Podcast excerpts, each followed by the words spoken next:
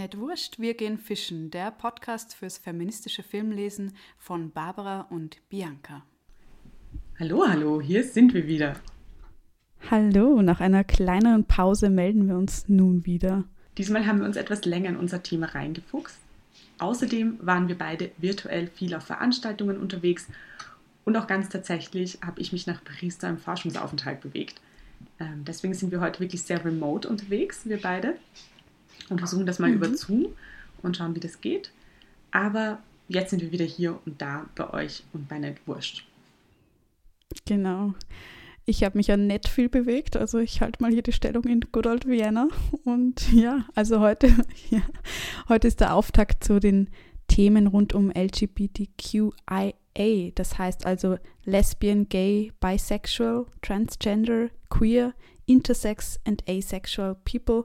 Und das A kann auch für Allyship stehen und das gefällt uns natürlich. Da schließen wir uns an. Auf jeden Fall.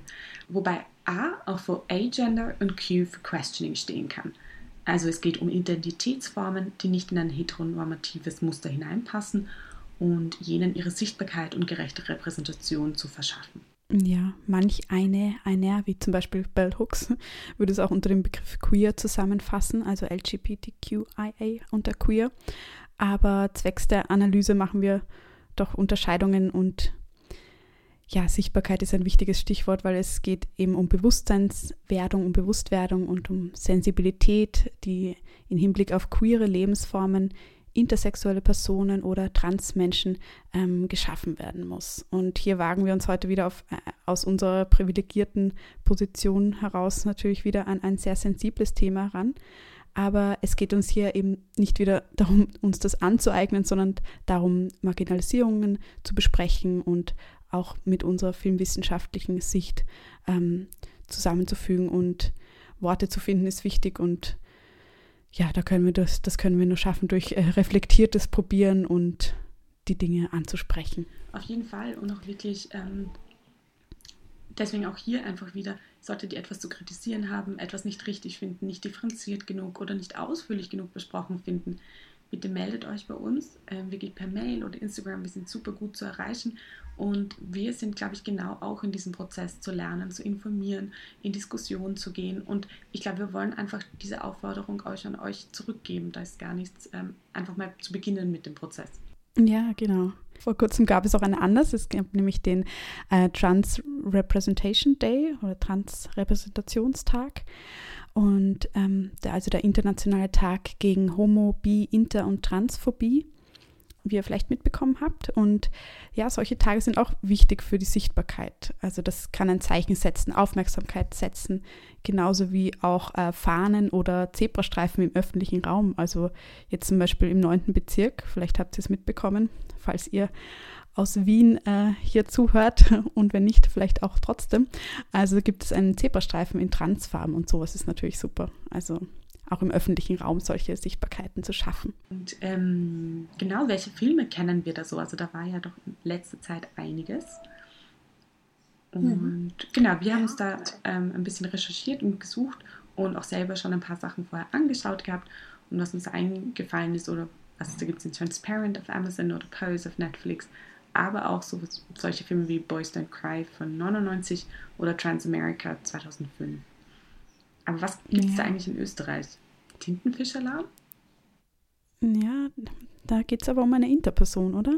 Wir haben nämlich gemerkt, dass während der Recherche, ähm, dass in vielen Filmlisten und auch Wikipedia-Einträgen sehr häufig Verwechslungen zu finden sind. Also zum Beispiel ähm, unter Transfilmen scheinen Filme mit Interpersonen auf und umgekehrt. Ähm, und genauso auch wenn es um das, über das Filmthema hinausgeht, sind sehr viele Verwechslungen da. Also Achtung, das ist nicht dasselbe. Nicht wurscht. ja, also dann haben wir doch gesagt, wir springen gleich mal ins Begriffsmeer. Ähm, mhm. Und beginnen einmal mit so, glaube ich, Erklärungen von Begriffen. Also wir werden es diesmal ein bisschen ausführlicher diesen Anfang machen und gehen dann in unsere Filme hinein, weil wir das Gefühl hatten, ähm, da gibt es so, so, so, viele Dinge, die geklärt und ähm, einfach auch, wie sozusagen in welcher Verwendung wir das jetzt für diesen Podcast nach unserem besten Gewissen ähm, verwenden, um das mal klar zu machen. Genau, also springen wir mal ins Begriffsmeer. Trans ist ja. ein sogenannter Umbrella-Term. Also darunter fallen mehrere Identitätsformen und Lebensweisen. Es zirkulieren viele Begriffe, von denen aber einige auch zu vermeiden sind. Das ist ganz wichtig. Außerdem ist es auf Englisch nochmal anders als auf Deutsch. Ja, ja, rufen uns erstmal die Unterscheidung zwischen Sex und Gender in Erinnerung. Also Judith Butler lässt grüßen. Also das heißt auf Deutsch eben hier wieder schauen, was heißt es? Nämlich ähm, Unterschied zwischen dem biologischen Geschlecht, also das mir nach der Geburt zugewiesen wurde aufgrund meiner äußeren Organe, und dem sozialen Geschlecht, also das gesellschaftlich bedingte Erlernen von Normen, was ja heterosexuell dominiert ist. Und abgesehen davon haben wir dann auch die sexuelle Orientierung, also homosexuell, heterosexuell, bisexuell, asexuell, pansexuell. Ich glaube, es gibt auch noch mehreres, was wir hier aufzählen könnten. Aber das mal so zur Orientierung. Und, und, und wenn eine Person sich ja. als Transgender bezeichnet, bedeutet das also nun, dass sie sich nicht in dem biologischen Geschlecht fühlt, das ihr bei der Geburt zugeschrieben wurde. Also die Fremdzuschreibung entspricht nicht der Selbstzuschreibung. Das bedeutet grundsätzlich Transgender und Transidentität. Und das steht im Gegensatz zu Cisgender. Ja, und transsexuell ist ein irreführender Begriff, weil er leicht mit der sexuellen Orientierung verwechselt werden kann. Und deswegen sollte er nicht verwendet werden für Transmenschen und stattdessen ähm, Transsex verwenden mit Sternchen.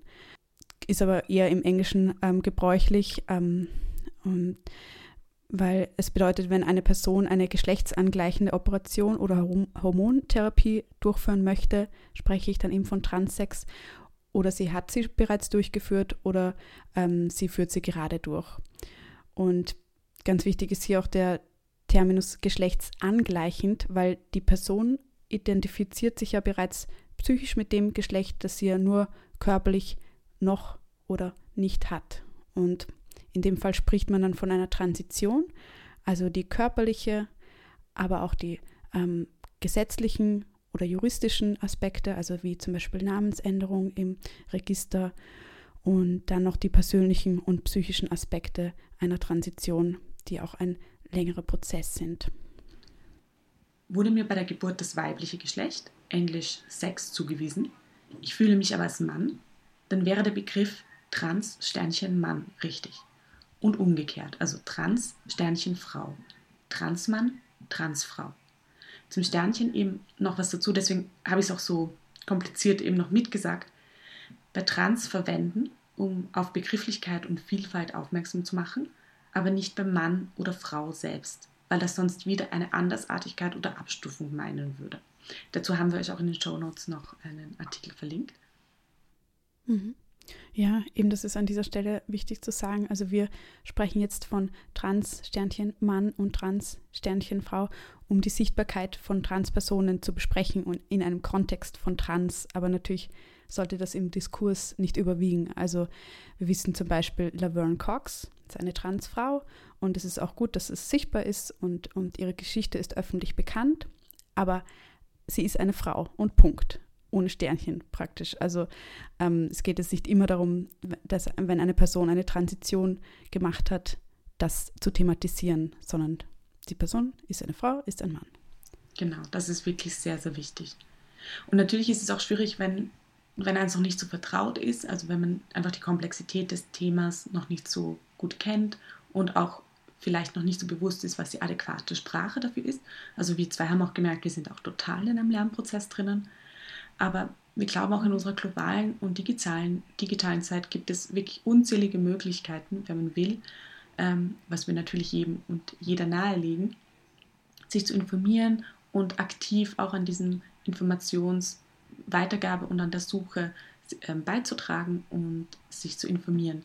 Also das kann auf unterschiedlichste Art und Weise passieren. Man kann entweder Transpersonen zuhören über Podcasts, selbst mit Transpersonen reden, Seiten von Initiativen, die als seriöse Quellen sind, nachlesen, Filmtipps holen, Literatur, sowas wie unseren Podcast hören. Also im Grunde zum Ally werden und eben zu kritischen Rezipientinnen. Das, glaube ich, ist für uns auch noch so ein wichtiger Punkt, der dazu kommt. Ja, zu empfehlen haben wir dann zum Beispiel ähm, vom Erklär mir die Welt Podcast, der wahrscheinlich vielen ein Begriff ist, von Andreas Sator. Und da gibt es auch in einer Sendung einen anonymen Transgender-Gast und das fanden wir auch sehr ähm, ja, informativ und sehr, die beiden kommen auch in ein gutes, interessantes Gespräch und wo er auch, ähm, Andreas Sato auch sagt, er lernt selbst viel und, und tritt auch in äh, Fettnäpfchen, macht Fehler, wie er mit der, mit der Thematik umgeht, aber macht, fügt dann am Ende auch hinzu, ja, das und das habe ich gelernt. Also es ist auch ganz schön hier so diesen Lernprozess zu sehen, den halt jeder von uns machen kann. Äh, und das GLAD Institute hat auch ein paar Punkte zusammengefasst. Ähm, das ist so eine Art Leitfaden, wie sprachlich mit Trans-Thematiken umzugehen ist. Das ist auf Englisch. Link haben wir auch in den Show Notes. Und zum Beispiel direkt dann noch das Beispiel an Elliot Page haben wir auch noch verlinkt in den Show Notes. Und da findet sich auch vieles wieder, was in Berichterstattungen bis vor kurzem oft schief lief. Also zum Beispiel den alten Namen einer Transgender-Person zu verwenden. Und das sollte man genau nicht machen. Und das haben wir eben beim Outing von Elliot Page beobachten können. Also zum Beispiel sowas wie Artikelüberschrift wie XY ist jetzt Elliot Page. Nein, einfach nicht machen. Ja, genau. Ich glaube, bei Marvi Phoenix ging es da schon besser zu bei, den, bei der Berichterstattung, aber ja, sicher auch nicht fehlerfrei. Ja, was fällt noch weiter unter den Umbrella-Term Trans? Also, und zwar non-binary, also nicht äh, non-binäre bzw. genderqueere äh, Personen, also Personen, die sich nicht mit dem binären, gese gesellschaftlich normierten binären Schema von männlich und weiblich einem dieser Geschlechter zuordnen. Und sprach, sprachlich ähm, schafft sich hier auch momentan zunehmendes Bewusstsein. Also habt ihr vielleicht mitbekommen, zum Beispiel, ähm, dass äh, Personen in ihren E-Mail-Signaturen oder in der Insta-Bio oder in der Anschrift ähm, ihre Pronomen schreiben. Ähm, also und sind diese nicht äh, binär, steht dann zum Beispiel auf Englisch they, them und sonst eben she, her, he, him. Und auf Deutsch ähm, gibt es ja die Version des Xir. Und das ist oder keine Pronomen zu setzen, aber es ist vielleicht grammatikalisch nicht immer einfach, ganz ohne Personal- und Possessivpronomen auszukommen. Und ganz wichtig, auch hier geht es wieder um die Selbstzuschreibung. Also indem ich ähm, das ja in meiner Bio schreibe, in meiner Signatur, ähm, ja, gebe ich selbst darüber Auskunft und nicht von einem anderen wird mir das sozusagen aufgetrumpft. Und ja, dieses deutsche Pronomen Xia, da gibt es auch ähm, ja, genaue grammatikalische Aufschlüsselungen, da äh, verlinken wir euch ähm, wie das funktioniert. Und das ist wirklich spannend und innovativ. Und ja, wir sind mal gespannt, ob sich das mehr durchsetzen wird in Zukunft. Absolut. Und dann, also neben non-binär und transgender, fällt unter den Umbrella-Term trans auch noch Cross-Dressing. Und der Begriff steht für das Tragen von Kleidung, welcher Stereotyp dem jeweils anderen Geschlecht zugeschrieben wird. Und laut Glad wird Crossdressing typischerweise verwendet meist für Männer, die äußere Attribute verwenden, die kulturell als weiblich konnotiert sind. Also zum Beispiel äh, Kleider, Make-up, Accessoires etc. Das heißt aber nicht, dass diese Person gleich transident wäre. Also Filmbeispiele zum Beispiel Some Like It Hot, Mrs. Doubtfire, Die Päpstin, Tutsi zum Beispiel. Ja. Und da auch ganz wichtig, Crossdressing ist nicht gleich Drag. Das ist wieder eine eigene performative Kultur und Repräsentation von Crossdressing gibt es seit Beginn der Filmgeschichte. Und real war das nämlich damals, also am Beginn der Filmgeschichte sozusagen um diese Zeit, ähm, vielenorts und wahrscheinlich auch andernorts ähm, verboten. Und das wird auch in der Doku Disclosure besprochen, diesen Netflix-Doku, die wir sehr empfehlen können, wo viele Trans-DarstellerInnen auch zu Wort kommen, berichten über die Industrie. Ja, auch wichtig in diesem Zusammenhang, ähm, früher wurde für, die, für Crossdresser oft die Bezeichnung Transvestit verwendet. Das ist aber ein Begriff, der sehr negative Konnotationen hat, weil ähm, die Einordnung als psychische Erkrankung früher unter diesem Begriff erfolgt ist und dementsprechend ist es ein transphober Begriff. Jetzt haben wir mal so ein bisschen äh, hier versucht, äh, Einordnungen zu finden, soweit es möglich ist, um, wenn es aufhört, fluide zu sein. Aber genau, wir werden uns heute auf zwei Punkte dabei äh, fokussieren in den Filmdarstellungen. Und zwar erstens mal die stereotypisierte Darstellung von Transmenschen und die implizierten Diskriminierungen, die dabei mitkommen. Und dann die Besetzung von Transfiguren. Also da geht es jetzt quasi mehr offscreen, die Besetzungspolitik, das andere ist onscreen. Und hier verlinken wir auch ähm, einen Artikel, der auch noch ähm, weiterführt und einige Beispiele liefert, glaube ich, oder Barbara von IndieWire. Ja, und ja, aber kommen wir gleich mal zu unseren Filmen weiter. Zack, zack. Und zwar, äh, was haben wir dann? Ja, also auf internationaler Ebene haben wir einen Spielfilm aus 2020 mitgebracht, nämlich La Vita davanti a sé, auf Englisch The Life Ahead of Us, inszeniert von Eduardo Ponti. Das ist eine Netflix-Produktion mit Sophia Loren als Hauptdarstellerin. Und da schauen wir uns die Nebenfigur von Lola an. Das ist eine Transfrau und die wollen wir näher analysieren. Mhm. Und auf US-amerikanischer Ebene haben wir uns, wie ihr euch wahrscheinlich denken könnt, die Erfolgsserie Orange is the New Black mitgebracht. Ebenfalls eine Netflix-Produktion, ähm, die lief von 2013 bis 2019, hat insgesamt sieben Staffeln und kreiert wurde, sie, wurde die Serie von Jenji Cohen. Wir beschäftigen uns mit ähm, der von Laverne Cox, die wir vorher schon erwähnt haben, dargestellten Figur von Sophia Brissett. Ja, und aus Österreich, was gibt es denn da? Ja, in Österreich, da so viel Qual der Wahl. Also in Österreich gibt es fast keine Transfiguren bis jetzt im Spielfilm. Ähm, es gibt eine Trans-Nebenfigur, Alexandra Horvath in Der Knochenmann. Äh, die Verfilmung von dem Wolf Haas-Roman ähm, von Wolfgang Murnberger verfilmt um, aus 2009. Und dann haben wir den Kurzfilm von Clara Stern, Matthias, ähm, von 2017. Der ist an der Filmakademie entstanden und der ähm, behandelt das Leben des Transmanns Matthias und seine Beziehung zu seiner Freundin Marie.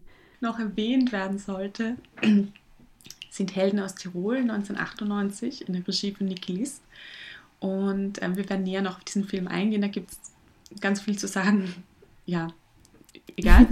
Und ähm, es gibt aber eine Nebenfigur, ist fast schon eine Ensemblefigur, die als trans gelesen werden kann. Also wir müssen wirklich sagen, 98 ist es jetzt doch schon über 20 Jahre her. Nämlich den jüngsten Sohn des Bürgermeisters Stanlis, Mary, der auch bisexuell ist. Aber darauf werden wir später noch eingehen. Ja, Nebenfigur, fast Ensemblefigur heißt, sie ist eigentlich, sie hat nicht so viel ähm, Text und so weiter, oder? Genau, genau. Okay. okay. Hat kaum Dialog. Ah, ja. Ja, ja, es ist ähm, zur Geschichte der Darstellung von Transfiguren im Film und Fernsehen gibt es natürlich einiges zu sagen. Also da können wir jetzt leider nicht alles in der Folge behandeln, aber wir verlinken euch da wie immer in den Show Notes ein paar richtig gute Quellen, die auch zum Weiterinformieren und Nachlesen sind. Und ich glaube, wenn man dann einmal beginnt, dann kommt man eh von einem zum nächsten. Und ähm, ja, das Internet ist wirklich voll, das können wir nur aber mal sagen, nützt es aus, schaut rein, schaut euch auch äh, YouTube-Diskussionen an, Podcast, Artikel und was euch am besten passt und ja, natürlich dann immer gründlich schauen, wo, woher die Quellen stammen, weil bekanntlich gibt es viel im Internet, was auch falsch und diskriminierend ist. Ja. Genau, voll. Und ich glaube, wir geben euch jetzt mal so einen kurzen Überblick über so die allerwichtigsten Eckpunkte. Und wirklich zur Sicherheit nochmal, es ist überhaupt nicht vollständig. Also Bianca hat das eh schon vorher gesagt. Ähm, das müssen wir, das schmerzt doch so ein bisschen, aber wir wollen uns im Podcast auf Filmanalyse konzentrieren und deswegen müssen wir ein paar Abstriche machen, aber eben deswegen an euch, an die ZuhörerInnen ähm, selber zu suchen. Und eben deswegen auch wirklich nochmal in der Hinsicht auch der Verweis eben zur Doku, die auch Bianca schon gesagt hat, die Netflix-Doku, eben Disclosure, Trans Lives on Screen. Ähm, die so irgendwie die Doku über die Darstellung von Transmenschen in Hollywood ist, ist gerade auf Netflix. Und ich glaube, das ist sicher ein ziemlich guter Startpunkt. Ja, total. Fand ich auch sehr ähm, erhellend. Ähm, ja, in Österreich gibt es übrigens auch zwei Dokus über Trans. Und zwar Female to What the Fuck von 2015 ähm, von Cordula Thüm und Katharina Lampert und In Between von Rike Kutzenberger von 2009. Und wir konnten sie jetzt beide noch nicht sichten, aber wir wollten sie jetzt an der Stelle nicht unerwähnt lassen, weil ähm, die sind beim Sixpack-Verleih äh, aufgelistet und da könnt ihr auch mal genauer nachschauen, reinschauen, wie die vielleicht erhältlich sind. Und vielleicht in dem Zusammenhang auch nochmal kurz zur Einordnung. Es gibt natürlich Dokus über Transpersonen und dann gibt es äh, Spielfilme, wobei wir hier, wobei hier wieder zwischen äh, Figuren mit Transidentität und solchen, die Crossdressing praktizieren, zu unterscheiden ist.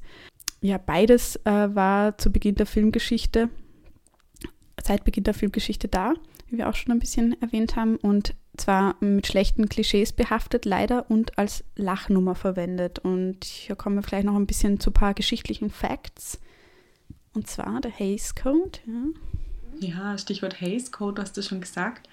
Ähm, das erklärt schon einiges an der Stereotypisierung oder eben nicht vorhandenen Darstellung von Transmenschen in Hollywood. Ganz kurz wirklich dazu, der Hays Code, der auch Production Code genannt wird, war eine Zusammenstellung von Richtlinien zur Herstellung von US-amerikanischen Spielfilmen, mittels welcher moralisch akzeptable Darstellungen besonders von Kriminalität, von sexuellen und von politischen Inhalten reguliert und überwacht wurden.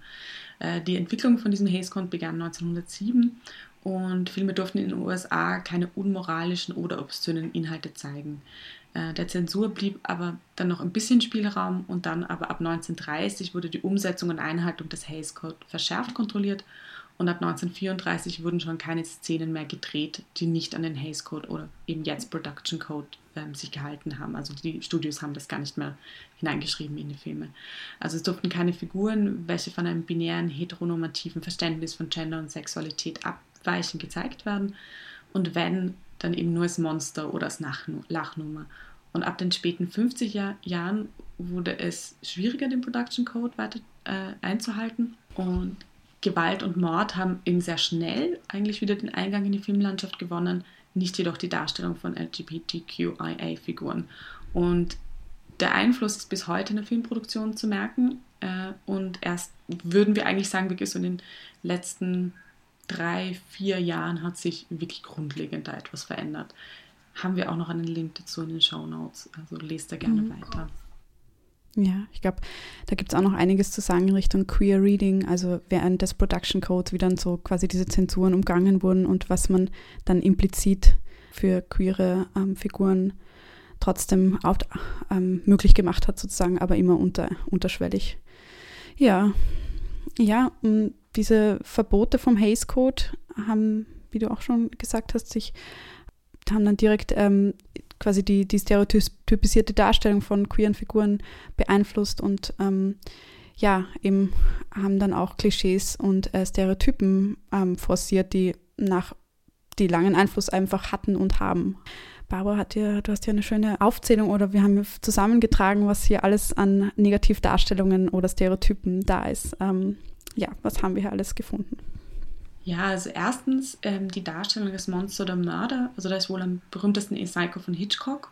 Zweitens nämlich Ekel eine Cis-Figur, wenn sie herausfindet, dass die Figur, mit der sie gerade intim war oder sich verliebt hat, trans ist. Also da wahrscheinlich so das bekannteste Beispiel ist Ace Ventura, eben gespielt von Jim Carrey. Also seine Darstellung des Erbrechens nach Outing der Transfigur Lois Einhorn, mit der er intim war vorher. Ähm, drittens eben die Eindimensionalität, dass es flache Figuren sind, die allein auf das Transsein reduziert werden. Wir haben später da auch noch den Vito Rosso-Test dazu, der das vom Clart-Institut ein bisschen noch näher beleuchtet.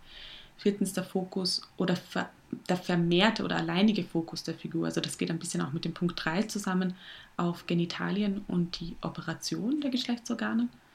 Und 50, was wieder mit dem Punkt 1 ein bisschen einhergeht, ist, dass es psychisch gestörte bzw. massiv traumatisierte Figuren sind und dadurch werden sie Monster und Mörder. Und was wir leider ja gesehen haben im letzten Tatort, da werden wir auch nochmal dazu kommen. Mhm. Ja, dann haben wir noch weiter sechsten Punkt, ähm, Darstellung als äh, SexarbeiterInnen und Drogensüchtige, also eben auch hier wieder das Fehlen der Backstory und das so als Schablone verwendet wird, auch vor allem.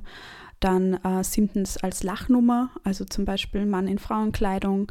Ähm, das auch wieder bei ähm, das Ace Ventura-Beispiel, Ekel von Jim Carreys Figur vor der Transperson und das als Inszenierung als Lachnummer oder unter Anführungszeichen lustiges Gehen auf Stöckelschuhen, äh, Make-up und Kleidung falsch getragen sozusagen, so dass es clownesk wirkt. Und hier kommen auch besonders Racial Bias immer wieder ähm, verstärkt zum Vorschein. Das wird auch in der ähm, Disclosure-Doku besprochen. Also POC-Männer in Frauenkleidung äh, werden besonders geadert und äh, zur Lachnummer. Ähm, ja, was haben wir noch? Ähm, achtens, ähm, formal, also die Retraumatisierung von betroffenen Personen, weil ein übermäßiger Fokus auf die konfliktuellen Teile der Transition liegt.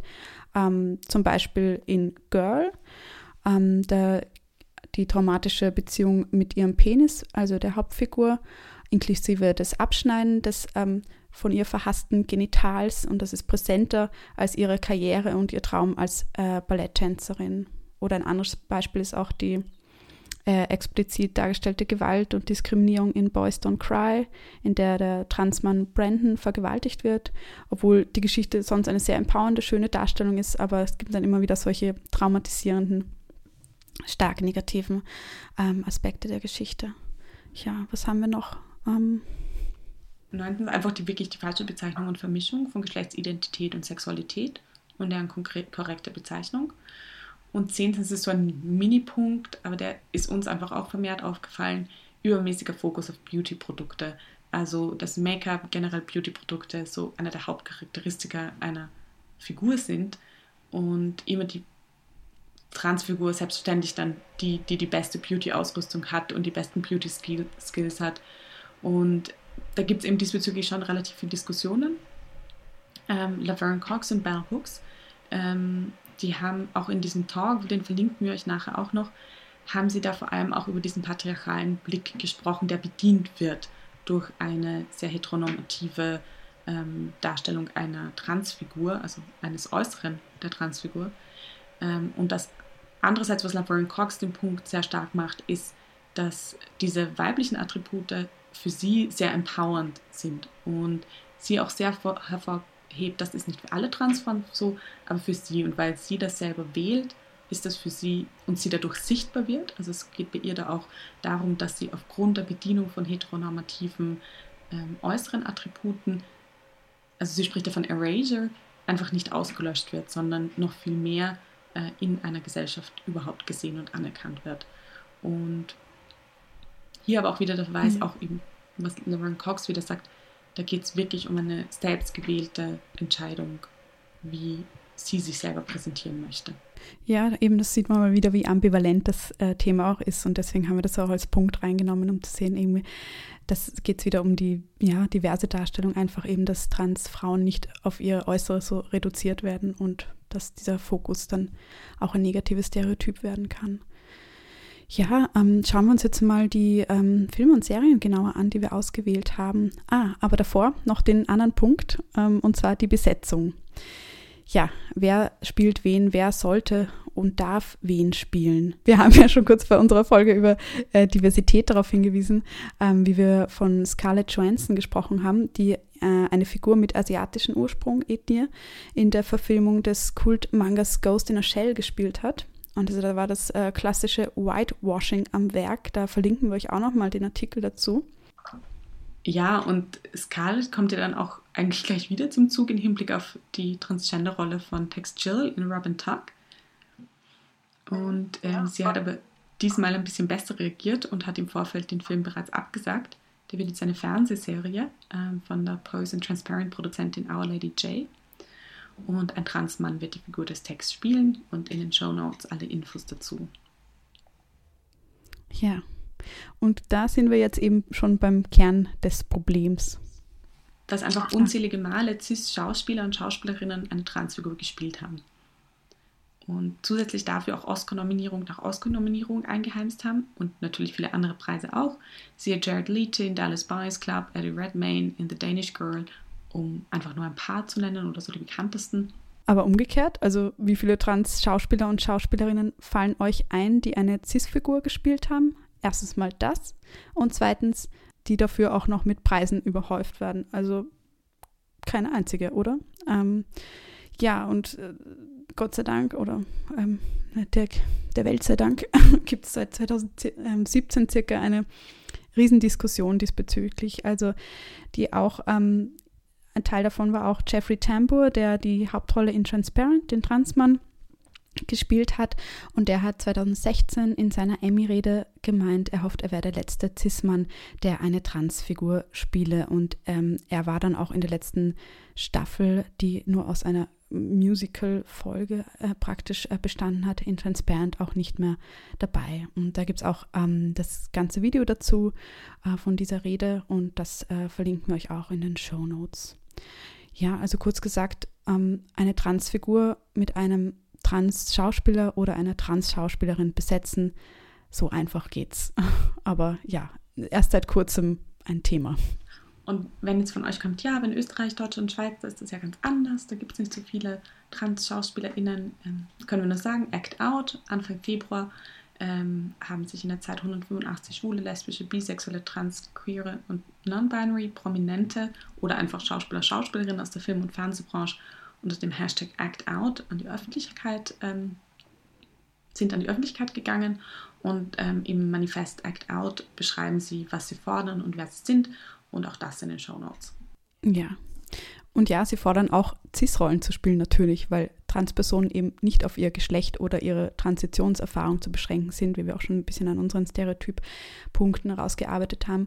Und weil das ist genau jede Form von Exotisierung oder Othering, wie sie auch gegenüber anderen marginalis marginalisierten äh, Personengruppen praktiziert wird. Genau, und umgekehrte Diskriminierung gibt es in diesem Fall nicht. Äh, eine Frau mag eine Transition durchlebt haben, eine andere Frau mag andere Dinge durchlebt haben. Wir sind alle Frauen und jeglicher Feminismus, der Abstufungen, Abstufungen macht, ist exkludierend und unsolidarisch. Genau, also raus mit euch und besetzt fair. Ja, aber jetzt wieder zum Fische fangen, oder? ja, also jetzt äh, haben wir wie immer mal eine kleine Infosession erstmal zu den Filmen und Serien sozusagen und stellen sie mal vor. Und diesmal hängen wir dann gleich an ähm, unsere Analyse nach den oben genannten Gesichtspunkten, also erst die Infos zu den Filmen, dann die Analyse, und zwar die Stereotypisierung der Figur und die Besetzung, die Besetzungspolitik der Figur. Und wir können aber auch gleich sagen, wir haben euch diesmal keine absoluten Negativbeispiele mitgebracht, ähm, weil wir das Gefühl haben, vor allem bei Trans ist es so wichtig, Positivbeispiele zu nennen und auch zu stärken, weil es erstens einfach immer noch zu wenige Transdarstellungen gibt und zweitens, weil die leider auch teilweise immer noch sehr negativ sind. Also besser gleich mit etwas Positivem starten, als falsch abzubiegen. Ja, ja dann starten wir mit Orange is the New Black, oder? Ja, und zwar geben wir gleich mal ein paar Background-Infos zu Orange is the New Black. Die Serie ist ja schon seit 2013 am Markt und ihr werdet sicher schon das eine oder andere von der Serie gehört haben. Und zwar sehr kurz zusammengefasst, es geht um Piper Kerman, die etwa über ein Jahr in einem US-amerikanischen Frauengefängnis inhaftiert ist, weil sie zehn Jahre zuvor für ihre Geliebte Alex Drogen geschmuggelt hat. Und sie ist nun mit Larry verlobt und führt ein sehr gesittetes oberes Mittelschichtsleben sozusagen. Und die Serie porträtiert das Leben im Gefängnis mit allen Höhen und Tiefen, mit allen geschlossenen Allianzen und natürlich auch Verrat und Intrigen, also sehr viel Zwischenmenschliches zwischen den Insassinnen. Und die Serie wurde von Genji Cohen ähm, kreiert und basiert auf dem autobiografischen Roman von Piper Kerman. Und die Serie hat, wie, wie gesagt, äh, sieben Staffeln und zahlreiche Auszeichnungen hat sie gewonnen, aber sie ist auch auf vor allem für ihre diverse und komplexe Darstellung von Frauen bekannt geworden. Und die Hauptrolle Piper ist weiß. Es gibt aber auch Figuren verschiedener Hautfarbe und Klasse. Ähm, da könnte man sich sicher auch noch genauer mit auseinandersetzen. Aber was haben wir uns ähm, speziell angeschaut in, von, aus diesen sieben Staffeln? Ja, wir haben uns spezi speziell die dritte Folge der ersten Staffel angeschaut. Ist auch auf Netflix weil wir uns dachten, es sind dann keine Spoiler, falls ihr die Serie noch nicht ganz angeschaut habt oder nachschauen wollt. Und es ist tatsächlich auch immer spannend, wie wird eine Figur das erste Mal so richtig groß eingeführt, wie lernen wir Sophia kennen, was sind die Weichen, die für die Serie gestellt werden. Ja, dann legen wir gleich los mit den Stereotypisierungen, die wir vorher aufgezählt haben, also diese zehn Punkte. Und ähm, bei Sophia Brissett, die ja von Laverne Cox gespielt wird, ist zumindest in der dritten Folge der ersten Staffel, die wir uns eben intensiver angeschaut haben, ziemlich viel richtig gemacht worden. Man kann vielleicht sogar sagen, diese Rolle war so der Freischlag für alle kommenden Transdarstellungen und Besetzungen in Hollywood und wahrscheinlich auch natürlich viele weitere Projekte weltweit. Und eben mhm. Laverne Cox wurde damit definitiv auch zu einer der Ikonen der Transbewegung in Hollywood. Und wir haben uns na euch nachher noch einen richtig guten ähm, Talk von Laverne Cox und Bell Hooks verlinkt, ähm, wo sie auch Orange is the New Black auch ziemlich kritisch anschauen. Aber ich glaube, das kann Bell Hooks besser als wir. Ja, aber es ist wirklich, da sind wir zwei Fangirls, das ist auch ein wahnsinnig toller, ähm, tolles Gespräch. Ja. ja, also im Grunde, wenn wir uns das jetzt anschauen, können wir eigentlich nur den Minipunkt, ähm, den wir am Ende hatten bei unserer Liste, also den übermäßigen Fokus auf Beauty-Produkte ähm, oder äußere Attribute in der ersten Folge, wo Sophia äh, auftritt, beanstanden. Ähm, Sie ist im Gefängnis nämlich als die Insassin bekannt, die die Haare macht, also quasi so eine Art Frisiersalon hat und, und, sie, und Haare macht und nachfärbt. Und, und sie hat einen der ersten Dialoge mit der Hauptdarstellerin über Make-up. Ich glaube, das ist auf der Toilette im Gefängnis, oder? Ja, und aber sonst ähm, passt ziemlich alles. Also sagen wir jetzt mal so, ähm, von der Darstellung her ist es ziemlich komplex, mehrdimensional. Ähm, sie hat gute, schlechten, äh, gute und, und schlechte Seiten sozusagen, ist, ist vielseitig zu lesen, hat eine reiche Backstory. Auch äh, die Beziehung zu ihrer Frau und ihrem Kind und das Konfliktpotenzial äh, während und nach der Transition werden angesprochen und das Transsein ist, ist ein integrierter Teil ihres Selbst. Die Figur definiert sich aber nicht ausschließlich über das Transsein und wird dadurch nicht zum Token. Und eben auch noch zur reichen Backstory. Und bei Orange is the New Black waren ja im Produktionsteam eben auch Transpersonen beteiligt. Und siehe da endlich eine Repräsentation, die bestärkend für die Trans-Community ist. Also das ist eben nicht nur Besetzungspolitik, sondern eben auch, wie wir schon öfter gesagt haben, auch offscreen wirklich in die, ähm, in die Drehbuchentwicklung, ins Drehbuchschreiben, in die Inszenierung ähm, Menschen einbinden, die diese Diskriminierungserfahrungen gemacht haben und aus Firsthand berichten können.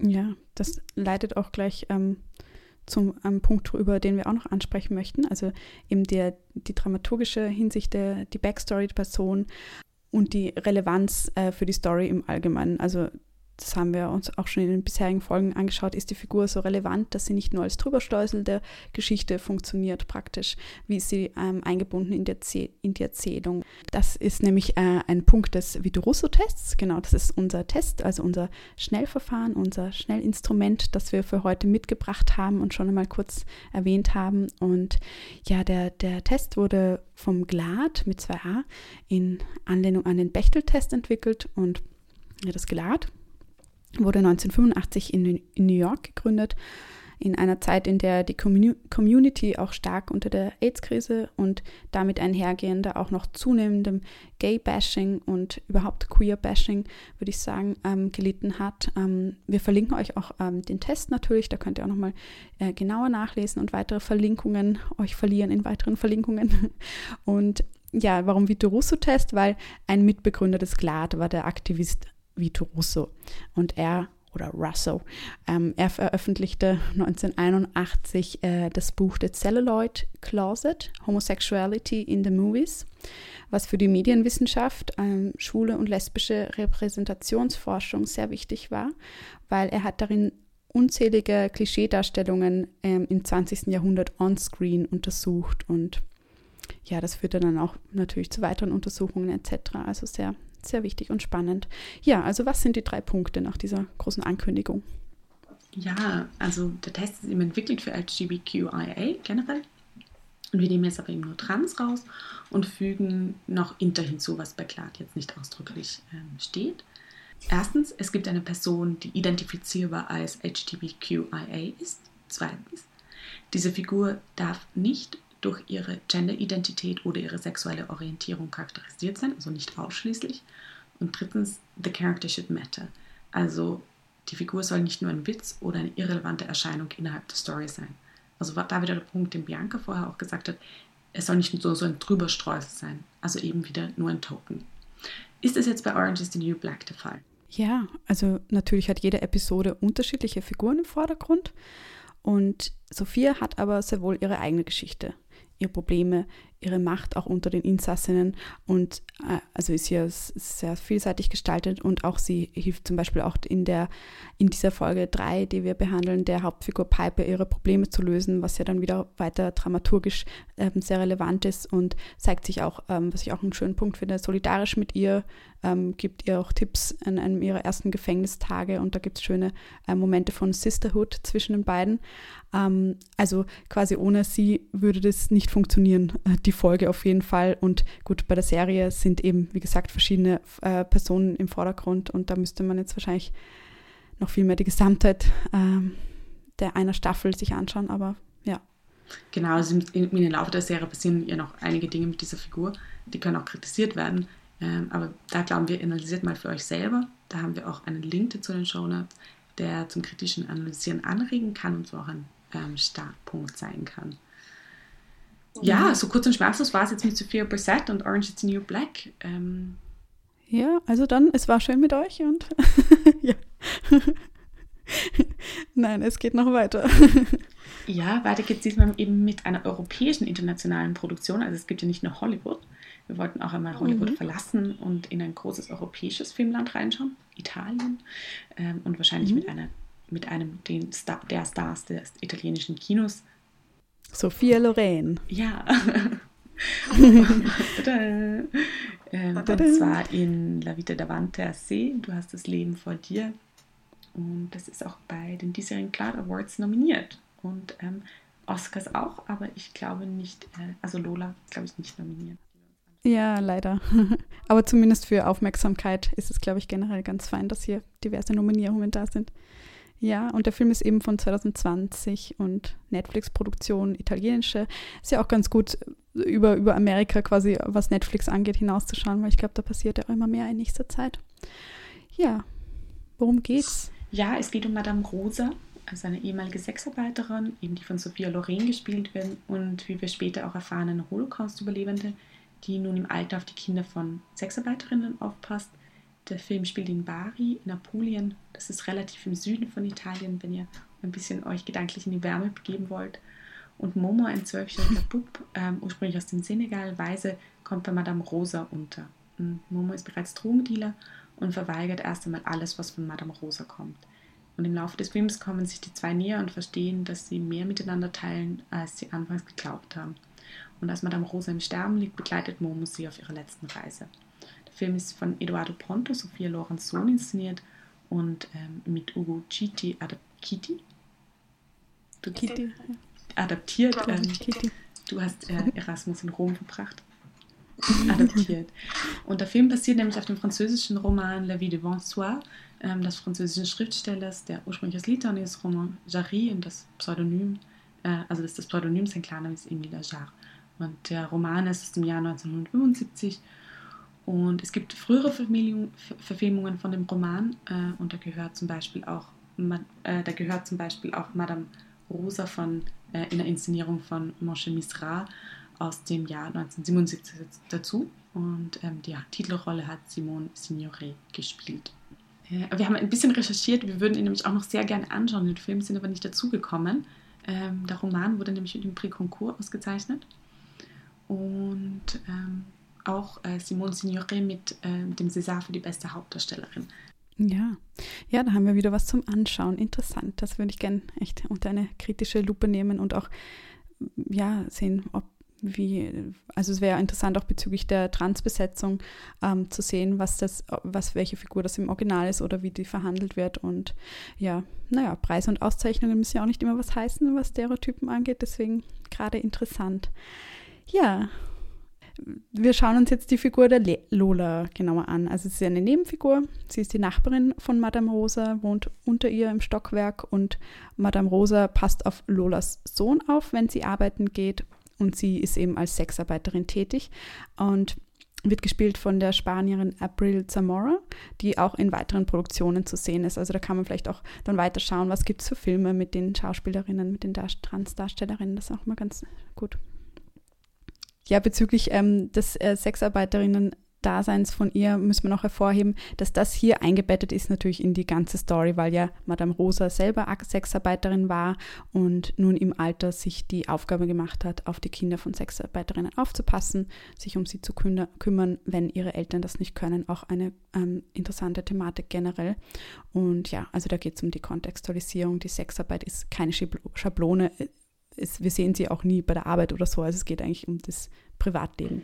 Was man schon noch sagen muss, Madame Rosa macht es nicht aus purer Freiwilligkeit und Liebenswürdigkeit. Also das ist ihre Art, wie sie Geld verdient. Das ist vielleicht schon noch für die, für die, für die Figur auch interessant, ähm, das zu wissen. Aber wieder zu Lola. Äh, Lola ist selbstverständlich Teil des Lebens von Madame Rosa. Ihr Transsein wird nicht explizit erwähnt, sondern erschließt sich nur durch implizite Anmerkungen von Lola in Bezug, in Bezug auf die Mutter des Kindes und eben auf ihren Vater, also Lolas Vater, welcher laut Lola den Enkel sehen will, aber die Tochter nicht anerkennen kann. Beziehungsweise einmal sagt Momo, als Mann war sie Boxerin. Es ist aber auch eine Mini-Facette einer Background-Story für die Figur. Lola hat wichtige äh, Handlungsanteile. Sie steht in Beziehung mit allen Hauptdarstellerinnen, wird von diesen aufgrund ihrer selbst angenommen und nicht wegen ihres Transseins. Sie unterstützt und übernimmt Verantwortung für, die, für andere. Sie hat einen Beruf, sie hat ein volles, also komplexes Leben und sie ist wie Sophia mehrdimensional und eben auch komplex, komplex geschrieben und sie ist kein Klischee. Weder wird der Transsein besonders hervorgestrichen, noch wird es als Plotpoint benutzt und instrumentalisiert. Es ist einfach ganz unter Anführungszeichen normal Teil der Welt, mit Höhen und Tiefen, Sorgen und Freuden. Ja, kleiner Punkt wäre halt das, der, der unser Make-up-Punkt, also in der ersten Szene, wo wir Lola kennenlernen, beziehungsweise eigentlich in der zweiten, genau, weil die ja, die erste Szene ist ein Rückblick, aber es ist auch schön, dass sie in der ersten Szene auftaucht, finde ich. Also es ist ja immer so, Eröffnungen von Filmen sind ja auch immer so eine wichtige Sache. Also auf jeden Fall in der zweiten Szene, wo sie als äh, Figur etabliert wird, ähm, kommt sie mit äh, überzähligen Make-ups und Cremen, die sie der Hauptdarstellerin, also der Sophia Loren als Madame Rosa, äh, schenkt, äh, weil sie selber so viel, so viel und so viel dazu, davon hat und ja, das ist halt wieder eins dieser, dieser besprochenen Bilder, aber sonst muss man sagen, passt die Figur gut und es ist auch, sie hat auch eben viel Präsenz. Also es ist Madame Rosa und Momo sind die Hauptfiguren und dann gibt es eigentlich das eine Kind noch, ähm, der eine Hauptfigur, also ein, eine wichtige Nebenfigur ist und Lola. Und ja, also wir können den Film ähm, generell empfehlen. Ähm, hat eine sehr ungezwungene Diversität, die jetzt alle Quoten erfüllen möcht, ähm, würde, ohne, ohne, ja, dass es jetzt so Schablonen sind. Obwohl es halt eben einen Punkt ähm, gibt, wo ich sagen muss, dass es ein bisschen problematisch ist, dass nämlich alle POC-Figuren, also alle schwarzen Personen im Drogenmilieu angesiedelt sind. Also gibt es noch so ein paar kleine Nebenfiguren.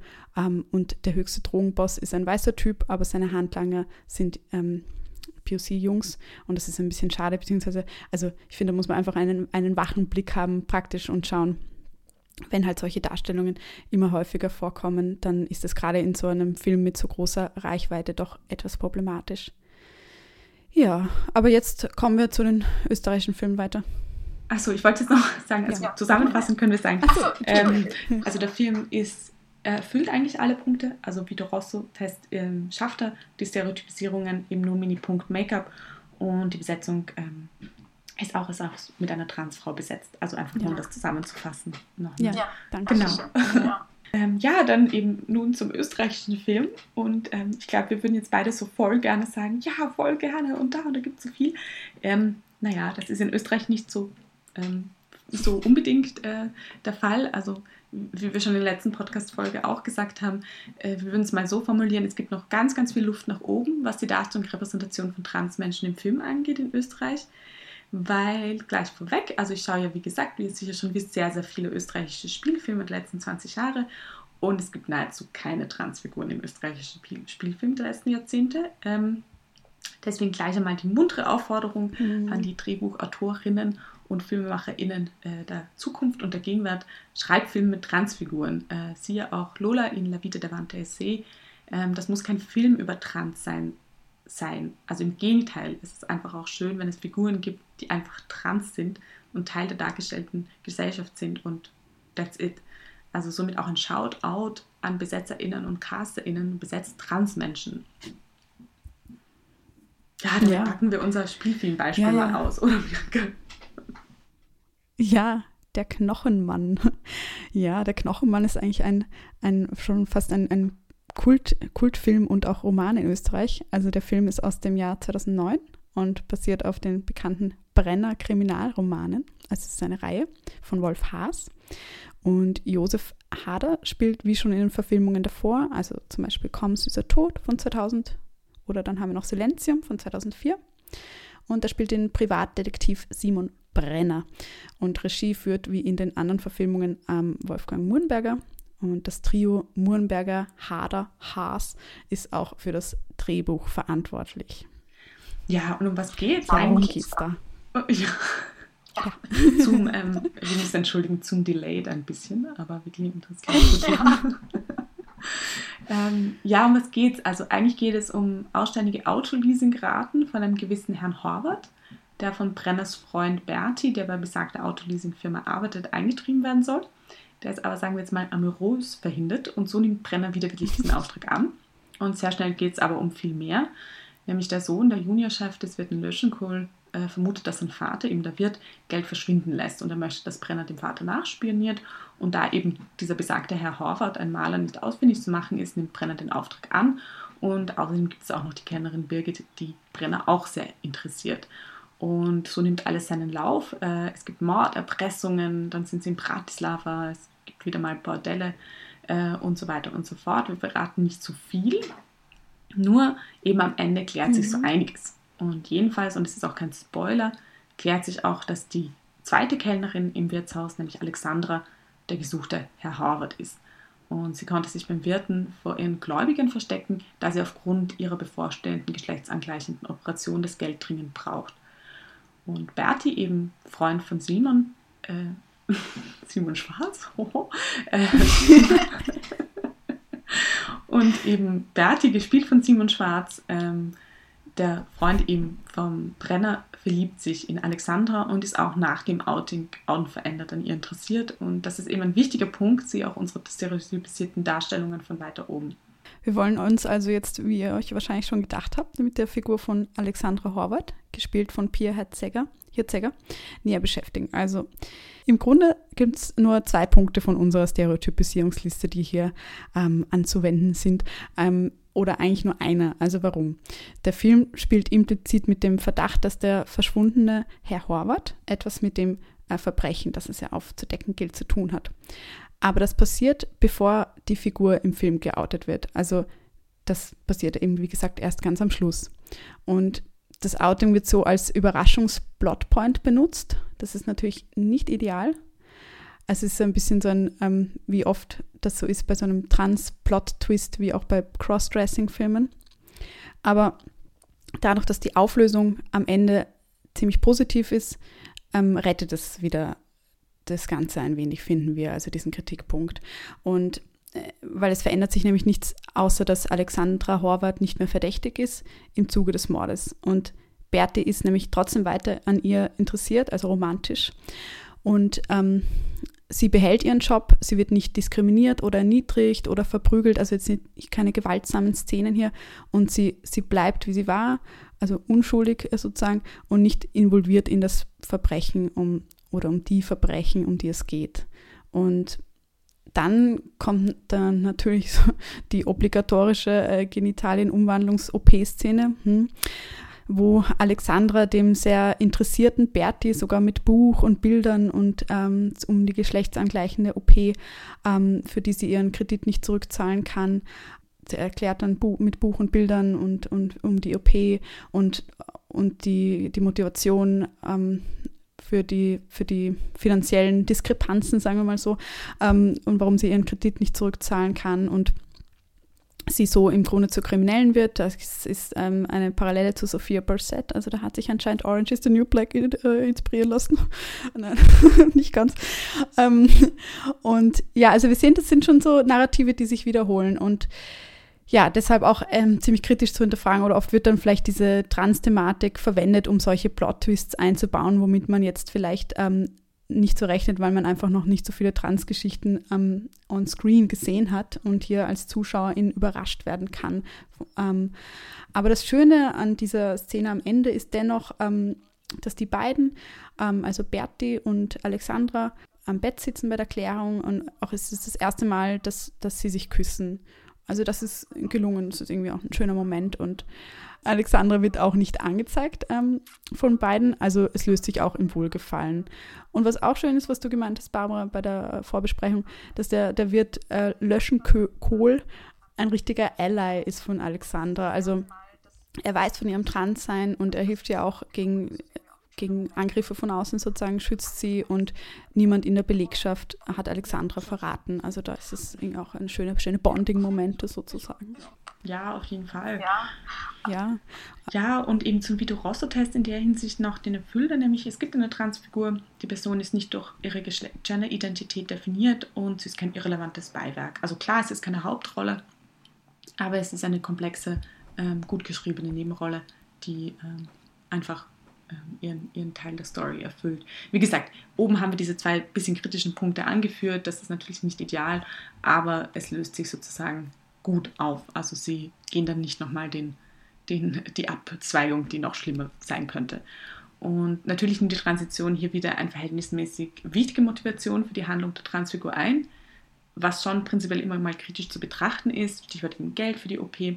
Aber es gibt hier auch sehr viele positive Punkte, deswegen begrüßen wir die Darstellung insgesamt, auch weil sie tatsächlich die einzige Transdarstellung im Spielfilm in Österreich ist äh, in den letzten 20 Jahren. Und wir haben ja auch vorher noch den Vito Rosso-Test ähm, erwähnt. Das heißt, den schauen wir uns auch ganz schnell noch an. Ähm, also er erfüllt alle drei Punkte. Erstens, es gibt eine Transfigur. Ähm, zweitens, diese Person ist nicht alleine durch ihre Gender-Identität definiert. Da sagen wir gleich nachher noch ein bisschen was dazu. Und sie ist auch kein irrelevantes Beiwerk. Also Alexandra Horvath hat schon Teil an einem wichtigen Plotpoint. Auch wenn der, wie wir vorher eben schon erwähnt haben, schon also einfach nicht nur positiv zu bewerten ist. Was dazu zu sagen ist, natürlich nimmt die Transition hier wieder eine verhältnismäßig wichtige Motivation für die Handlungen der Transfigur ein, was prinzipiell immer kritisch zu betrachten ist. Stichwort Geld für die OP. Aber es gibt hier viele positive Punkte, deswegen begrüßen wir die Darstellung insgesamt doch. Ähm, wie auch anhand von Transparent zu sehen ist, solche Repräsentationen sind oft ein guter Anfang, aber natürlich gibt es Verbesserungsbedarf.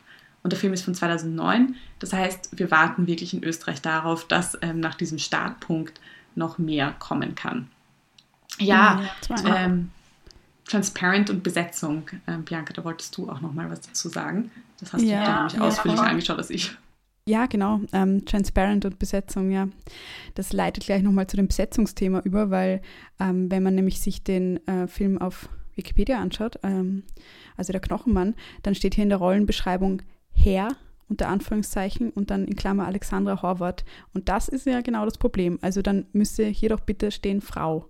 Also das ist nochmal so eine Hervorhebung dieser äh, Geschlechtsthematik, die nicht erwünscht ist. Und Was ich nämlich noch da wichtig finde, natürlich gibt es den Herr Horvath auch, sozusagen das Konstrukt, den ja äh, Brenner sucht, aber Herr Horvath kommt nie in diesem Film vor. Ähm, und von dem her wirklich die Besetzung von Pierre Herziger ist Alexandra Horvath. Und ähm, das ist schon ein wichtiger Unterschied. Genau, ja. gespielt wird eben, wie gesagt, äh, Alexandra von Pierre Herzog ist eine Cis-Frau und ähm, wir sagen eben einfach nur Act Out. Es gibt genügend TransdarstellerInnen, auch im deutschsprachigen Raum. Ja, wir haben es vorher ja. schon gesagt. Und ja. der letzte, ja, genau, das haben wir schon gesagt. Und wir haben auch schon kurz erwähnt, den letzten Tatort, der Ende März ausgestrahlt wurde. Ähm, da wollen wir jetzt auch gar nicht so genau besprechen, weil da gibt es Leute, die sich viel besser damit auseinandergesetzt haben. Aber einfach nur mal zu sagen, das war wohl eine äh, Fail-Darstellung. Ähm, wenn ihr mehr dazu wissen wollt, wir verlinken da auch wieder was. Und wir haben auch dazu auf Instagram ähm, gepostet, auch von Transpersonen, die sich selbst dazu geäußert haben. Und ja, wir wollen jetzt wieder versuchen, auf halbwegs positive äh, Darstellungen uns zu fokussieren. Und deshalb ähm, und auch ja, nötige Inspiration äh, damit zu liefern, wie positiv dargestellt werden kann. Und deshalb kommen wir gleich mal zu unserem nächsten Beispiel ähm, aus Österreich. Und zwar ähm, und den allerersten Kurzfilm, den wir vorstellen. Und wir freuen uns darüber. Nämlich ist das. Ja, ja, wir sind beide so. wir freuen uns beide über diesen Kurzfilm, nämlich Matthias aus dem Jahr 2017. Ist 30 Minuten lang und inszeniert und geschrieben von Clara Stern. Sie hat auch in der Filmakademie studiert und sie dreht auch jetzt gerade ihren ersten Spielfilm, wenn wir die Regeln brechen, auf den wir schon super gespannt sind. Also schon mhm. für euch im Vorhinein fürs Kino gehen in 2022 vormerken. Ja, da kann man auch schon ein, paar, ein bisschen reinschauen in Stories von ähm, Geierhalter Film, oder? Glaube ich, produziert den. Ähm, hat jetzt eben vor ein paar Tagen begonnen. Ja, und ähm, geht es da auch um eine Transperson in, wenn wir die Regeln brechen? Da hast du, glaube ich, mehr Informationen schon als ich gesammelt. Ja, ich habe ein bisschen Informationen, weil ich nämlich die Hauptdarstellerin mit der Alina Schall am Volkstheater mal gearbeitet habe. Deswegen ähm, kennen wir einander. Hm. Und es geht diesmal um eine intersexuelle Person, eine Spitzensportlerin, Eishockeyspielerin, die auch am Weingut der Eltern arbeitet. Mehr, muss ich tatsächlich sagen, weiß ich noch gar nicht. Aber ähm, wir sind sehr gespannt. Ja, auf jeden Fall. Na, mehr werden wir dann auf jeden Fall erfahren. Und ja, jetzt genug wieder mit dem Fangirlen und gehen wir weiter ans Fischen. also, Matthias, ja, gleich mal hier vorweg auch. Äh, Matthias ist übrigens ähm, beim Kino VOD Club gerade auch kostenlos zu streamen. Also ja, bleibt dran, noch mehr Motivation ähm, weiter zuzuhören und weil den Film kann man dann auch gleich ansehen. Ja, also Matthias ist ein Transmann und ist noch mitten in der Transition. Vor allem, also persönlich kann man, glaube ich, sagen, also oder psychisch äh, dauert die Transition ja auf jeden Fall immer lange an. Manche Transpersonen sagen, es ist ein lebenslanger Prozess. Ja, kleiner kleine ähm, Exkurs.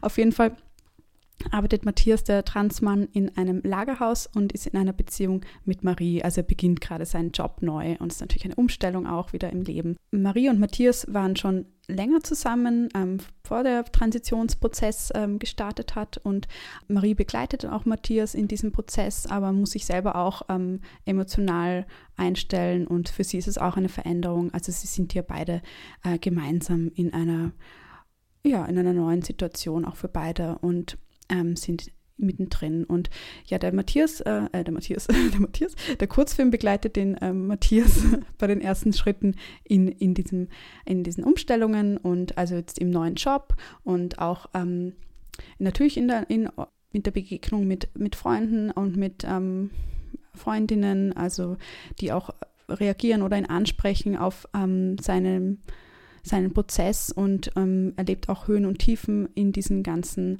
ähm, Erlebnissen und äh, gespielt wird Matthias vom ähm, CIS-Schauspieler Gregor Kohlhofer. Ja, da sehen wir schon gleich, da wäre noch Potenzial für eine Verbesserung, also eine Transbesetzung auf jeden Fall da, aber soweit wir das im Blick haben, hat Clara Stern ähm, wirklich auch eng mit Transmenschen gearbeitet und also für die, für, für, die, für die Erzählung, für die Erarbeitung des Films und auch sehr viel recherchiert und das spiegelt sich auch im Film wieder. Und fairerweise muss man auch sagen, äh, das ist jetzt keine Netflix- oder Hollywood-Produktion ähm, und es, die Kritik an, an der Besetzungspolitik von Transpersonen oder Transrollen in Hollywood kam ja auch erst äh, 2017 auf oder wurde richtig laut, sagen wir mal so. Und in dem Jahr hat auch Clara Stern den Film erst fertiggestellt. Also quasi die, die Lernkurve kann ja noch nicht eingetreten sein. Das wäre auch, glaube ich, ähm, zu, zu hart, das zu verlangen. Ja, ähm, ja, jetzt kommen wir aber gleich zu unseren Stereotypisierungen und zum Vito Russo-Test, jetzt wo wir schon inhaltlich ein bisschen ähm, gesprochen haben. Und zwar, ja, Matthias ist die Hauptfigur. Ähm, dieser erste Punkt ist ähm, abgehakt, er ist klar als trans definiert und definiert sich auch nicht ausschließlich über sein Transsein, weil wir erfahren auch über sein Arbeitsumfeld und seine Beziehung. Genau, also der Film ist natürlich, dreht sich schon hauptsächlich um diese Transition und das Transsein und dem, was dem verbunden ist. Aber es ist auch ein Kurzfilm und hat dadurch natürlich auch nur eine begrenzte Zeit, die jetzt ein Langfilm ähm, einfach anders ausfüllen könnte. Und zur Darstellung ähm, und eben auch den Punkten über die Stereotypisierung also da haben wir eigentlich nur zwei Punkte wieder, ähm, nämlich den Punkt 4, Fokus auf Genitalien und Operation der Geschlechtsorgane. Da gibt es nämlich eine recht intensive Szene zu diesem Thema. Und da ist ähm, das Problem das vorläufige Penisimitat. Und da wird diese Szene fast voyeuristisch, unserer Meinung nach, weil es ist das einzige Mal so richtig dieser Cis-Blick von außen ist. Also dieses neugierige und da halt einfach wirklich voyeuristische, wie funktioniert denn das eigentlich dann und wie ist das, wenn du auf die Toilette gehst und wie ist das, wenn das verrutscht und das hätte es einfach nicht gebraucht. Also ich würde bei CIS-Menschen auch nicht nachfragen oder diese unverhohlene Neugier haben, wie es denn jetzt genau ist mit den primären Geschlechtsmerkmalen und wie ich damit am Klo umgehe und wie ich das denn mache. Ähm, weil es einfach so viel mehr und ähm, gibt über die Figur und es wird dadurch einfach voyeuristisch. Und eben beim achten Punkt haben wir diese Retraumatisierung durch Gewalterstellung. Und da gibt es schon diesen Moment zwischen Matthias und seinem Kollegen, der eindeutig transphob ist. Und der greift ihn auch körperlich an und betrogt ihn und sagt, sei froh, dass ich keine Frauen schlage. Ähm, ja, was schon ziemlich hart ist. Also der Film zentriert auf jeden Fall auf viele problematische Aspekte der Transition, aber ist auch hoffnungsvoll und es gibt auch feierliche Momente. Zum Beispiel, als seine Freundinnen äh, seine Transition feiern. Und ähm, also da gibt es eben auch Gegengewichte in dem Film. Und es gibt einen Kollegen, der auch okay ist, obwohl er auch so ein bisschen Macho-Gehabe an den Tag legt. Und das kann man auf jeden Fall diskutieren, auch über Gender-Aspekte in dem Film. Aber wir bleiben ja über Matthias.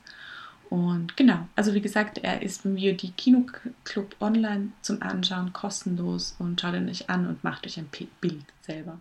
Ja, und eben sehr von uns aus sehr, sehr positiv allein schon, dass es diesen Film gibt und dass hier der Nachwuchs sich thematisch mit Transsein beschäftigt. Ähm, das finde ich echt, ja, eben wie, wie gesagt, sonst gähnende Lehre hier in der Filmlandschaft. Ja, aber was, apropos gähnende Lehre, da haben wir noch ein, eine, eine, eine Kleinigkeit, die wir da noch ähm, füllen. Die Lehre tut sie nicht, aber wir haben sie schon ein bisschen angekündigt. Ähm, ja, und zwar die, die Figur der Mary im Film Helden in Tirol. Also ich glaube, es sind dann wirklich nur männliche Helden gemeint, gell? Von Niki List. ähm, ähm, ist geschrieben von ähm, Niki List und äh, Walter Cortesch.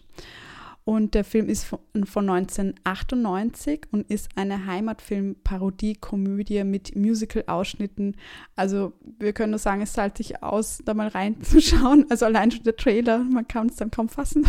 Aber nur mit sehr heiterer Stimme und ein Papier mindestens intus. Wir zahlen die Runde Schnaps.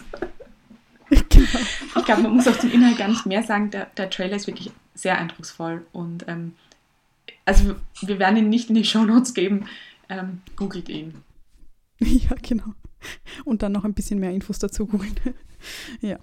Genau, also zu Mary ganz kurz noch. Also ich habe den Film äh, ja gesichtet, weil ich ja 97 anfange. Ähm, es ist 1998 und man muss wirklich sagen, die Figur ist nicht völlig furchtbar.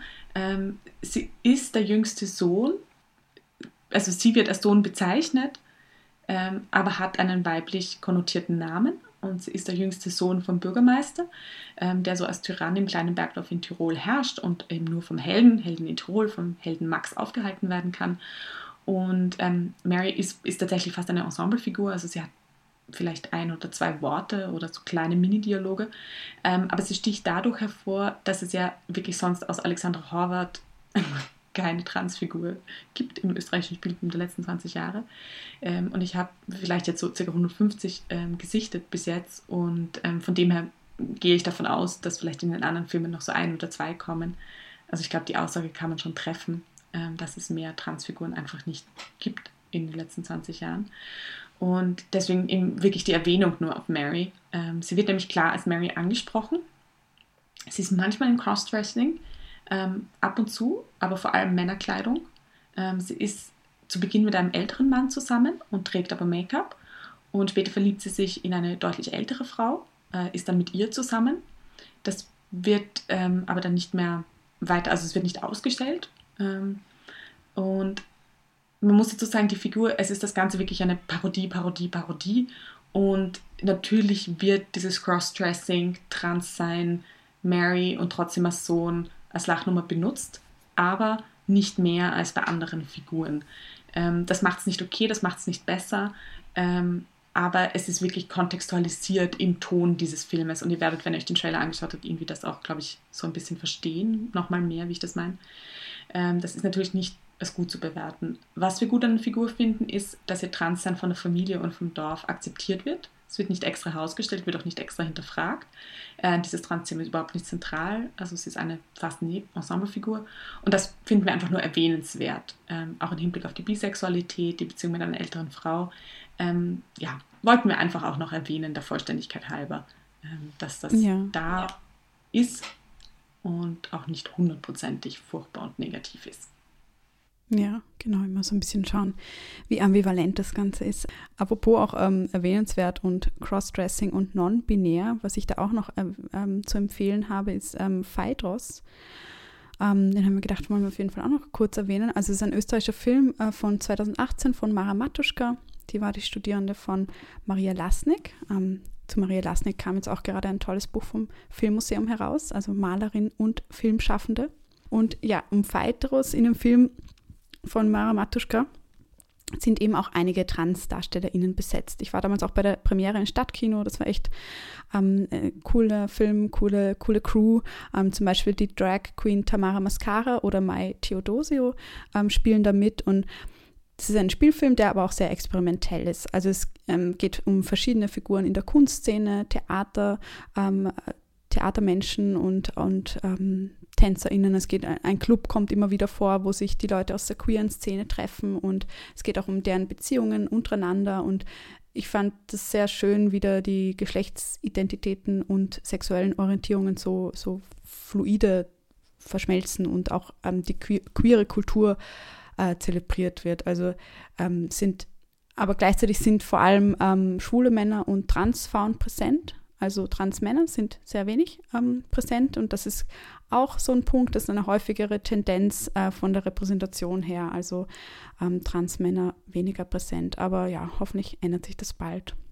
Und bezüglich äh, Drag ähm, auch noch so ein kleiner Zusatz, ähm, weil Drag ist ja nicht, äh, Crossdressing ist nicht trans, nochmal zur Betonung. Ähm, wir haben uns auch ein wenig mit der Serie Pose beschäftigt, das ist auch auf Netflix und die finden wir auch ganz toll, weil hier im, im Cast und im gesamten Produktionsteam auch sehr viele Transpersonen eingebunden waren oder sind. Ich glaube, weiß vielleicht geht die auch noch weiter, die äh, Serie, ob die noch weiter produziert wird, weiß ich gerade nicht. Ja, hoffen wir, hoffen wir. Ich meine, ich bin noch nicht durch, aber genau. Und ja, es ist auch wirklich ähm, sehr vielseitig und spannend dargestellt, auch verschiedene Aspekte, also von den facettenreich der Personen, als auch die Sexszenen. Also wird immer wieder auch von Leuten aus der Community gesagt, dass sie das sehr begrüßen und bringt einem auch Drag und die Ballroom-Culture näher.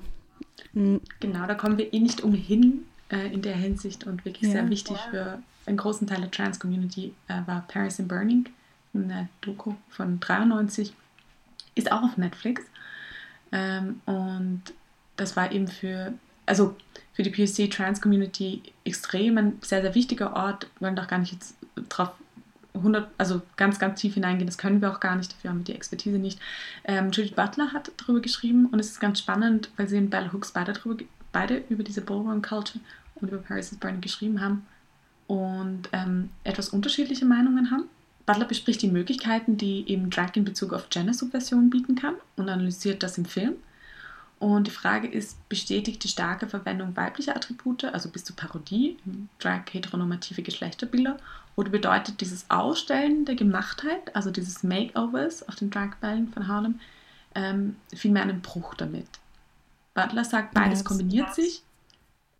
Ja, ich wollte Ja, ich wollte nur sagen, das hatten wir eh schon vorher so ein bisschen thematisiert, eben dieses weibliche Attribute, inwiefern bei, der, bei unserem Make-up-Punkt eben, inwiefern ist das quasi den, bedient das den patriarchalen Blick und und ja. eben Laverne Cox und Bell Hooks haben ja wirklich auch diese Diskussion in dieser sehr guten, ähm, äh, in diesem YouTube-Video, das wir euch anhängen. Relativ am Anfang. Ja, eben, ja, das, ist eben, das ist echt Ganz spannend, so die verschiedenen. Und, und die, sie diskutieren dann beide auch. Es ist nicht so, dass sie beide nur Fangirls voneinander sind. Voll. Also es ist wirklich auch ein schön, auch ähm, kritisch-konfliktuelles Gespräch. Ähm, Habe ich sehr viel mitnehmen können. Ähm, muss mhm. ich wirklich sagen. Genau, also nochmal zurück zu Butler. Sie sagt, beides ja. kombiniert sich. Äh, also die Praxis kann sowohl soziale Geschlechternormen denaturalisieren als auch idealisieren. Und diese Ambivalenz, Ambivalenz kennzeichnet Drag, sagt Butler. Gleichzeitig weist er auch darauf hin, Drag und Crossdressing eben wirklich konsequent zu unterscheiden, was wir ja eh auch ähm, jetzt im Podcast schon ziemlich oft gesagt haben. Ähm, Crossdressing wird eben in mainstreameren Filmen auch eingesetzt und darüber haben wir auch vorher schon gesprochen. Und in diesen heterosexuellen Zeichnungen wiederum, sie erwähnt eben da Tootsie, Some Like It Hot, ja, genau, darauf haben wir schon hingewiesen, dass sie das unterscheiden, Drag und Crossdressing. Und ähm, Butler sagt dann auch in diesem Text, dass ähm, Crossdressing wird ja auch in mainstreamigeren Filmen sozusagen oft eingesetzt und dass es dann dazu dient, einen heterosexuellen Blick oder eine Zeichnung, eine Story wiederum zu bestätigen, indem zum Beispiel in Tootsie oder Some Like It Hot oder Victor und Victoria ähm, wird die die Gefahr unter Anführungszeichen der Homosexualität des Charakters am Ende wieder klar ähm, rausgelöscht. Also es gibt einen klaren heterosexuellen Blick, wie sich das Ganze dann auflöst und die Geschlechternormen. Mm, ja, und, und äh, eben wie steht jetzt Hooks dazu? Also weil Butler geht in ihrem Text auch auf Hooks ein und sie sieht ihn nämlich im Drag und der Betonung und, ähm, und dadurch auch auf der Parodie von weiblichen Attributen ähm, frauenfeindlicher Haltungen. Und sie sagt nämlich auch zusätzlich noch aus einer Black Feminist Perspective, ähm, sieht sie, dass in dieser POC Ballroom Community vor allem weiße Schönheitsnormen imitiert werden und patriarchale, kapitalistische ähm, Normen bekräftigt werden. Und das ist auch ein interessanter Punkt, aber andererseits eben lässt sie da aus oder, oder beachtet wenig, dass das gerade das darin eine, eine Bestärkung für viele Transfrauen liegt, die ja schon marginalisiert sind und durch diese ähm, Attribute, die weiblichen, durch diese Sichtbarkeit, der dann eigentlich ähm, wieder eine Stärke erlangen. Und das ist eigentlich wie beim Postfeminismus, kann man sagen, diese Ambivalenz, die wir eh schon wieder ein paar Mal ähm, erwähnt haben. Aber ich finde da, da, auch noch einen, einen wichtigen Punkt in der Hinsicht, nämlich äh, für den Transfeminismus ist die Transmisogynie auch ein wichtiger Begriff. Der wurde von, der Begriff wurde von Julia Serrano 2007 geprägt und damit meint sie eben die Diskriminierung von Transfrauen, also Transphobie und Misogynie. Also sie eigentlich auch eine intersektionale Überschneidung. Ja.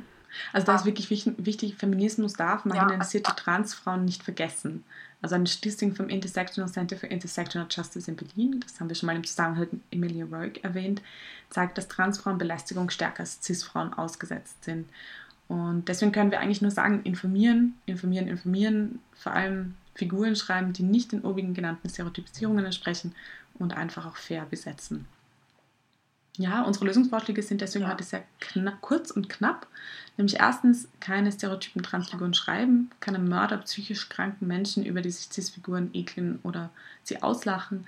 Zweitens, überhaupt Transfiguren einmal schreiben, Reusbach, Österreich. Ähm, drittens, mit Trans-Schauspielerinnen besetzen, Stichwort Act Out. Viertens, Produktionsteam mit Transmenschen besetzen, die aus der eigenen Linse die Geschichten miterzählen und beurteilen können. Erfolgsgeheimnis von Pose. Und fünftens, den Vito-Rosso-Test anwenden und ihn auch bestehen lassen. Also nicht nur dann drauf kommen, ah, naja, gut, eh wurscht. Genau, nette Wurscht nämlich. ja, ja, das, ähm, also eh, und die Wiese ist eh informieren, informieren, schauen, reflektieren wieder mal. Aber ja, es ist wirklich, ähm, also wir haben die Vorbereitungszeit, weswegen wir jetzt eben auch ein bisschen Pause hatten, sehr genossen, das wirklich hier einzutauchen in das Thema und ich glaube, man kann danach nicht mehr zurück sozusagen sagen, wow, was habe ich hier für einen großen Teil eigentlich der Gesellschaft oder von Identitäten, Menschen ähm, bisher nicht mitbekommen oder gesehen. Und ich glaube, da liegt auch so ein Geheimnis. Ja, ähm, wir ähm, sind natürlich, fordern euch natürlich auch wieder auf, lasst uns da gerne auch Tipps äh, zukommen, Links, Vorschläge auch von Filmen etc. oder natürlich Kritik, wo haben wir irgendwie total daneben gegriffen. Ähm, das wäre natürlich besonders gut zu wissen. Und wirklich gerne Kritik an uns. Ähm, wir sind auch Lernende und im Zuge des Lernens. Und ähm, schaut, was für euch am besten funktioniert. Wir haben ein Starterpaket äh, in den Show Notes sozusagen. Und wir können sagen, wir freuen uns schon aufs nächste Mal. Äh, das ist dann auch schon die letzte Folge für die erste Staffel. Die Zeit vergeht so schnell. Ja. Und ja, genau. Also mit unseren Fische aus, aus Paris und Wien grüßen in die Welt. So ist es. Also Bisous de Paris. Und Bussi aus Wien. Bis bald. Bis bald. Danke fürs Zuhören. Danke fürs Zuhören. Tschüss.